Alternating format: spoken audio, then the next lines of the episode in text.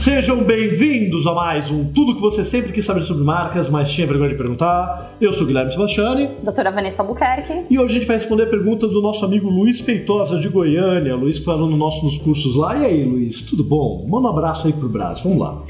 Olá! A minha pergunta talvez seja mais algo jurídico do que realmente problema do name e identidade. É por isso que ele trouxe a Vanessa, né? vou tentar, tá? Eu vou tentar. E talvez o grande problema para a marca com o qual vou me referir seja um posicionamento sem visão, algo do tipo. E aí ele manda aqui o link de uma marca chamada Hoopers Alimento, que tem uma batata frita com uma embalagem azul, com um logo vermelho, com um contorno branco que lembra muito o da Ruffles, né? Até o nome, Hoopers e Ruffles. E aí ele lança a questão que ele está na dúvida se é da área de marcas ou da área jurídica, é das duas, falando o seguinte. Nessa marca nós vemos clar, claramente uma cópia amadora do nome e da identidade do produto. E, o primeiro, e aí ele fala, o que faz uma marca trabalhar assim? Primeira coisa que eu tenho que dizer é o seguinte, não é uma cópia amadora. Né? E é difícil até dizer que é exatamente uma cópia. E, é, e é legal, porque você trouxe uma pergunta que leva a gente a discutir o que, que é cópia, o que, que é plágio e o que, que é trade dress, que é uma outra questão que a gente vai abordar do ponto de vista da linguagem jurídica. Mas claramente, quando você compara as embalagens da versão azul da Rupert's e a azul da Ruffles, você vai encontrar essas similaridades. As duas têm versões que trabalham mascote, o tipo da tipografia, o tipo do contorno. E aí o que acontece? Para começar, é importante dizer que não é plágio, e se não é plágio, não é crime. Mas aí eu vou deixar essa parte para Vanessa. É entender o seguinte: por que, que leva uma marca a fazer isso? Bom, primeiro que leva é óbvio, né? Ela quer parasitar uma marca famosa, ela quer ou induzir eventualmente, é sempre para, é porque eu não posso fazer nenhuma afirmação, porque eu posso ser processado. Então, parece que ela assim, há indícios, há suspeitas, né, de que ela possa estar querendo parasitar uma marca líder ou pô, para induzir o consumidor a erro, pode ser uma das nossas hipóteses, porque a gente tem que colocar como hipótese, né? Não sei quando eu estou fazendo parecer técnico, né, eu posso afirmar alguma coisa, é ou ela está querendo parasitar a venda no sentido de que você se aproxima da embalagem achando que é a marca líder todo mundo só copia a marca líder e aí fala assim: ah, não é, é uma outra marca, ah, mas é mais barato, vou levar. Ou seja, você se apropria da familiaridade da marca alheia para conseguir levar uma venda, mesmo quando não consegue. E aí eu entendo quando a gente é da área de criação, fala é uma postura amadora, porque a gente vê muito mais potencial de crescimento numa marca em vez de copiar algo, criar algo próprio original, que pode ficar inclusive muito melhor do que aquela embalagem sem graça da Ruffles, né? Agora a Ruffles nunca mais vai ser cliente nosso, mas tudo bem. Então o que leva uma marca a trabalhar assim é uma cultura de não inovação, de não investimento, e muitas empresas fazem isso. Mas aí eu quero que justamente a Vanessa explique pra gente, né? Falar, ah, apesar de ser crime, ninguém nunca vai preso por isso. Então acho que é legal falar o que é plágio, o que é cópia, um pouco do que é trade dress e se realmente ninguém vai preso por um crime de plágio, que não é aqui um crime de plágio, mas o que pode acontecer se você fizer algo do tipo. Vamos lá. Luiz, é, eu entrei no link que você colocou, que é quem quiser entrar, é o ruperalimentos no plural.com.br. A gente vai colocar o link na postagem para quem é, quiser lá. E, e, o que eu achei interessante é assim, ó. Quando você analisa um segmento de atuação, você tem que verificar se aquela cor não é habitual no segmento que você está trabalhando. Exemplo, você vai hoje comprar, a gente até conversou antes, um molho de tomate. Eu não conheço um molho de tomate que não tenha o vermelho na embalagem.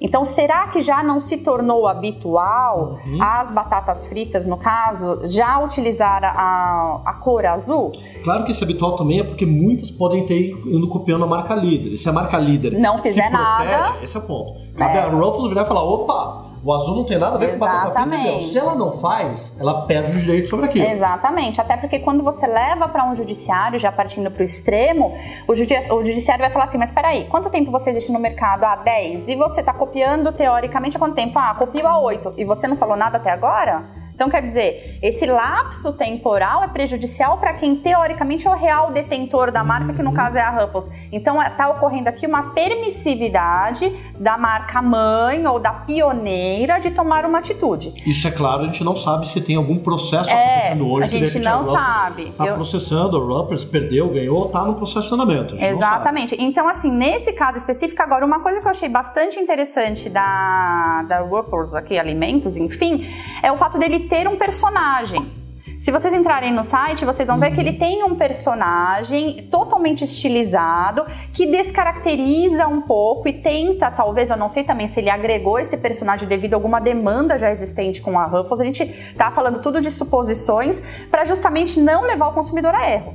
É, então, ou, mas também tem outro lado, ou para não levar o consumidor a erro, mas assim, a Ruffles também tem um personagem que aparece menos, não aparece na embalagem naquela posição. Ou para poder, às vezes a empresa faz isso, para descaracterizar um pouco, para poder ter um argumento jurídico, caso seja processada, de que não estava induzindo. É, é, um jogo muito delicado, é, tem esses meandros é, sutis. É, e principalmente quando a gente trata de suposições e não sabendo de fato o que acontece ou já aconteceu, nós estamos assim tratando com várias hipóteses, pensando na nossa área, na questão de criação, na questão jurídica, o que pode uhum. ser alegado.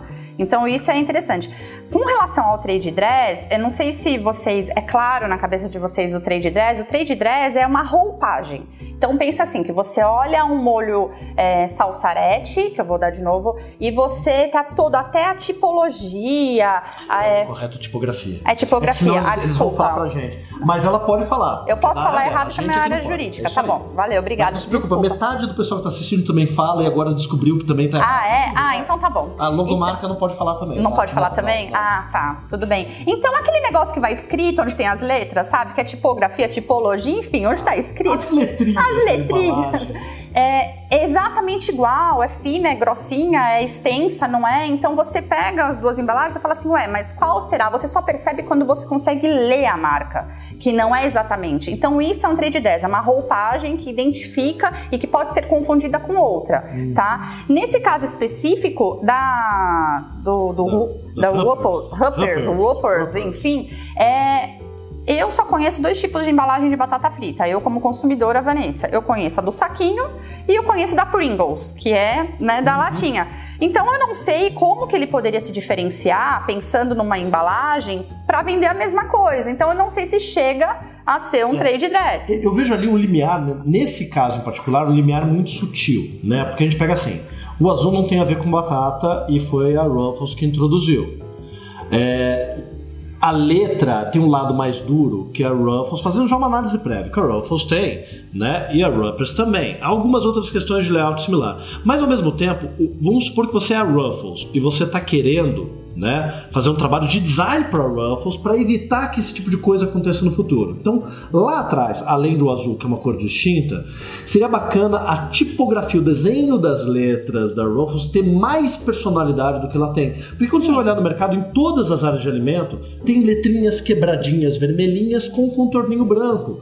Então, aí é que começa a ficar difícil ver esse limiar entre o quanto aquela marca está parasitando uma outra marca famosa, e eu entendo, eu olhei para para uh, Ruffles, mesmo sem você citar a Ruffles na outra pergunta, eu lembrei da Ruffles, ou o quanto ela está ali usando de códigos comuns e banais que já estão no mercado para daí ter uma desculpa jurídica e se aproximar de uma marca líder. Mas aí o que eu acho interessante é pensar duas coisas, né? Como designer, não faça não tente parasitar uma outra marca. Convence o cliente para um caminho mais original, porque você justamente fala depois, né? Que a empresa sabe que ela vai ficar no limbo da marca, né? Pequena, imitativa, em vez de encontrar um lugar próprio. tem que convencer o cliente nesse sentido. Por outro lado, se você é o designer da Ruffles, como você desenvolve um padrão gráfico visual completamente único para essa marca, que é a marca líder, de forma que se o concorrente começar a copiar esses pequenos pedaços, você tem argumento jurídico para dizer: puxa, olha só, o R que eu tenho é muito diferente de qualquer R e esse R foi imitado. A posição é muito diferente de qualquer posição e essa posição foi imitada. Hoje, por exemplo, já tem outras embalagens de latinha porque a patente da latinha caiu, né? Domínio e, público. Caiu em domínio público, qualquer um pode fazer. Mas se alguém fizer uma latinha vermelhinha com uma carinha ovalzinha, Alguém vai dizer, poxa, uma, uma carinha ovalzinha com bigode é, é, é, é, uma coisa da Pringles. Aí você vai ter uma argumentação jurídica para brigar. Eu não, não conheço com a carinha, mas a vermelhinha eu conheço, eu não posso falar nomes. Ah, é? Já é, tem gente para Já, é só ir no hipermercado que vocês acham. E aí o papel que a gente tem que começar a discutir do, dentro do design de não fazer esse tipo de cópia, convencer o teu cliente para um caminho próprio que ele possa ganhar mercado até, porque numa boa, fazer uma embalagem mais, muito Nossa. melhor do que a Ruffles assim, tá? É. E outra, é, você como designer de uma Ruffles, pensar no projeto, não só no projeto criativo, no projeto que vende, mas no projeto que traga proteção jurídica para o teu público, tá? É, o que é interessante também, assim, quando você cita aqui, será que a empresa não vai ficar num limbo de marca? É, eu conheço muitas empresas que elas procuram um nicho de mercado, que o limbo de marca, né, vamos lá, nicho de mercado, que justamente quer atingir aquele público que talvez a Ruffles não atingiria. Então, às vezes, é a proposta de marketing da empresa. Ok. Quando vocês forem desenvolver uma marca, façam um estudo, como o Guilherme está falando, para saber se a cor que vocês estão agregando pode ser utilizada, se você não vai agir como concorrência com uma outra marca, se a tipologia não é parecida. Tipografia, tá difícil a situação, mas vamos lá. A tipografia não é parecida, mas é, eu sei também, como advogada, que tudo depende de um aval do cliente. Uhum. Quando esse seu cliente quer, quer agir já com a questão, eu sei que eu estou errado e eu quero continuar desta maneira porque eu vou ganhar mercado por um determinado tempo?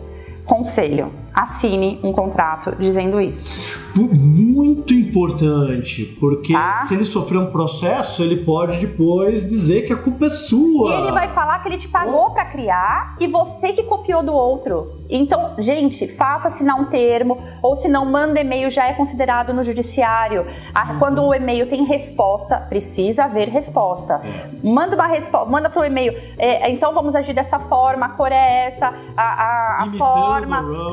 Quer parecer desta forma para que o cliente retorne isso. E retornando, você vai se eximir de responsabilidade com relação àquela criação. Porque uhum. teoricamente você está sendo pago prestando serviço para criar tá? Então você para não ser chamado nessa situação.